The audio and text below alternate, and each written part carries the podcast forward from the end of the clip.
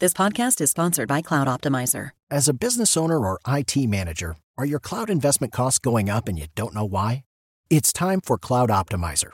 As you migrate your business to the cloud, what you're spending and why you're spending it can get a little hazy.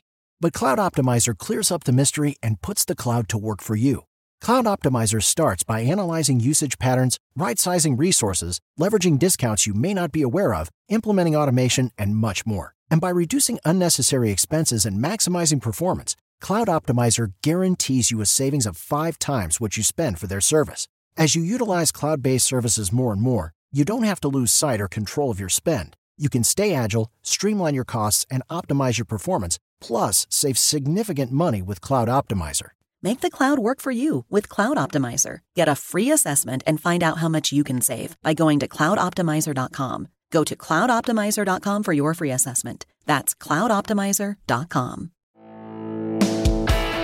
Este es el podcast de Alfredo Romo. 889noticias.mx. A través de un libro que cumple 10 años ya y que se llama Una vida sin límites, un camino a la serenidad del Tao. Alejandra Llamas está con nosotros nuevamente en el estudio. Qué gusto verte otra vez, Ale. Igualmente, feliz de estar contigo. Bienvenida. Encantada. Hay cerca un poquito más de 40, me parece que son 43 pasos, los que tú propones a través del Tao para que nos entendamos mejor como personas. Y desde mi punto de vista quiero saber qué dices tú.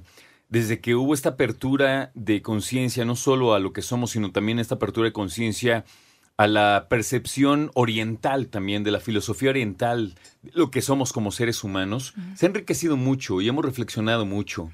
A 10 años de haber editado este libro y además de las ventas que sé que han sido muy buenas y qué bueno para ti y para todos los que lo leen, ¿cómo estás? A 10 años de este libro, ¿qué nos da? ¿Qué te deja? Yo creo que es un libro que es completamente atemporal, porque los versos de- del, del Tao Te Ching son versos que eh, están cargados de sabiduría y la sabiduría es eterna, es, es lo que es, es la verdad y es lo que está siempre uniéndonos y es de lo que han hablado grandes maestros, no nada más en este caso Lao Tse, a lo mejor Jesús, el Buda, de diferentes maneras han hablado de la verdad por encima de sistemas de creencias o de miedo o de esta limitación aparente en la que vivimos los seres humanos. Y esta es nada más una herramienta más, no es, no es ninguna religión ni tampoco es ninguna filosofía. Son versos muy simples, cargados de un sentido común increíble, que cuando uno los lee podrían sonar hasta, hasta inocentes, hasta, hasta nos podemos reír a lo mejor de ellos porque podrían no hacer sentido de su simpleza, pero ahí está la riqueza, ahí está la riqueza de esa eh, sabiduría muy sostenida por la inocencia que, tiene el Tao. Y es, y es maravilloso. Yo, yo leí el Tao creo que por primera vez hace unos, no sé, 15 años. Y, y me fascinó porque el propósito de estos versos es, ponerte en armonía contigo y con el entorno. Ese es, eh, y eso es lo que Lao Tse llamaba el arte de vivir. Y lo hacía por medio de eh, volver al origen, lo que él llama el origen o el vacío, que es este lugar adentro de nosotros, y hacer comunión con el camino o el gran camino, que es simplemente lo que está enfrente de ti en ese momento. Y encontrar cómo rendirte a eso para hacer comunión y a lo que estés viviendo, sobre todo en una relación fuera de la mente, fuera de los juicios y de los pensamientos, para poder conectar con nuestra sabiduría que todos tenemos dentro, pero que muchos nos hemos desconectado por poner demasiada atención en lo que pienso, en mi opinión, en mi juicio, en lo que... Y eso nos ha alejado de saber que adentro de nosotros hay otra verdad, pero otra que está por fuera de la dualidad. Dime una cosa, perdóname que te interrumpa. Nos estás diciendo de una manera, o yo entiendo, ¿Sí? Que básicamente nosotros, dentro de nosotros, sí sabemos, más allá de lo bueno y lo malo, sí sabemos qué hacer, qué se siente, quiénes somos. Sí hay un, una esencia del ser humano en donde siempre sabemos dónde estamos y cómo tenemos que estar. Sí, y esta manera de entender la vida, muchos grandes maestros, Gandhi, Martin Luther King, Jesús, el Buda, o sea, desde mucho, qu- quiero decir que no hay, no hay una, no hay un camino, no hay una religión, hay una verdad y esa verdad para para diferentes maestros se llama el amor, se llama eh, la unión, se llama la aceptación y, y es una conexión con una inteligencia más grande que nosotros, que le podemos decir Dios, le podemos decir energía divina, pero eso nos da una conexión a una sabiduría o a saber algo desde esa intuición o desde ese lugar eh, al, del que todos tenemos acceso y seguramente todas las personas que nos están escuchando saben que el mismo Einstein nos lo decía, ¿no? Eh, un problema no puede ser resuelto con el mismo nivel de conciencia que lo creó. El Tao es una sabiduría compartida.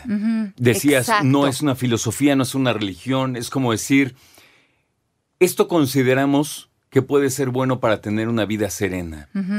Yo, cada vez que tengo oportunidad de platicar con personas como tú que se dedican a reflexionar en toda esta modernidad y en esta vorágine que vivimos, hablo acerca de la felicidad y en mi perspectiva, que por supuesto no es tajante, pero yo creo que la, felicidad hoy por hoy es maravillosa, pero también tiene una carga de venta muy grande en términos de decir tenemos que ser felices. Y yo le pregunto a cualquier persona, ¿qué quieres de la vida? No, pues yo quiero ser feliz. Yo mismo lo diría, ¿sabes? Es como, es como la máxima meta.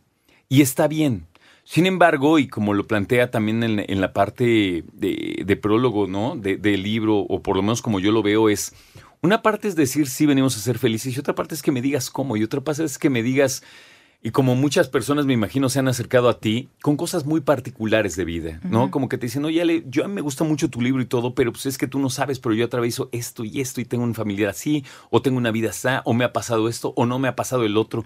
Cada quien tenemos una vida muy particular y buscamos en los libros, ¿no? Escarbamos en ellos y nos llevamos lo que nos da, pero también estamos como ávidos de que alguien nos diga por dónde y cómo. Estamos en un mundo desesperado, ¿no crees? Sí, porque yo creo que justo tú dijiste la palabra, la búsqueda.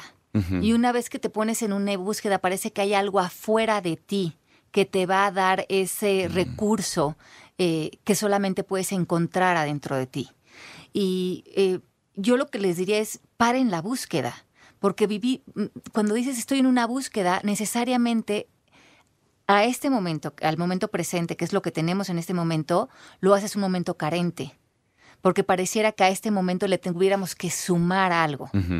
Cuando normalmente para conectarnos a una felicidad o a una satisfacción, que es una palabra que es más, eh, hace más justicia, estar satisfecho, eh, lo, que, lo que se requiere más bien es quitar algo. Más que buscar, es restar.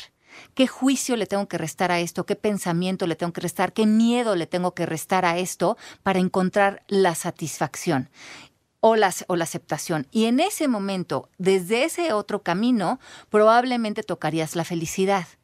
Pero eh, cuando creo que lo que nos enseñaron justamente es que busquemos algo afuera de nosotros para em, ir sumando. Por, por, eso es que muchas veces nosotros, como bien dices, no, no, no acaban de, haber libros que leer, cursos que tomar, porque creemos que algo afuera va a darnos algo que lo único que requiere de nosotros es nuestro reconocimiento. Y me gusta mucho esa palabra, reconocer. Como bien decías, Alfredo, reconocernos, reconocer de qué somos capaces, que tenemos todos los recursos adentro de nosotros para poder em, eh, relacionarnos con los obstáculos o los retos que estemos viviendo. Ese poder vive dentro de nosotros, pero muchos de nosotros, como creemos en la carencia, nos vemos a nosotros mismos carentes y creemos que algo de, de fuera nos va a, hacernos sentir completos. A llenar. Pero cuando cambia tu óptica y te empiezas a dar cuenta del poder que realmente tienes y que estos libros te sirvan simplemente como cajas de recursos que se establecen en un poder que ya fue otorgado, que ese nunca se ha ido, pero se ha olvidado de alguna manera. Tú propones entonces que como personas deberíamos introyectarnos, ir dentro de nosotros, porque tal vez en el fondo sí sabemos cómo, sí sabemos algo. Yo creo que sabemos muchísimo y a, lo mejor ese saber nos da miedo, porque creemos que es más importante eh, lo que nos diga un maestro o alguien afuera o un gurú y hemos eh, le, hemos dado la importancia o el poder de nuestra voz o la guía de nuestra vida a personas externas cuando nosotros somos el experto de nuestra propia vida.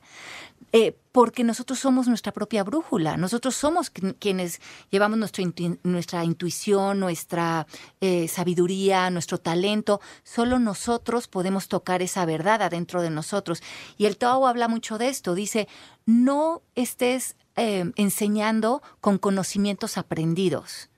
E, e, eso es una enfermedad del saber.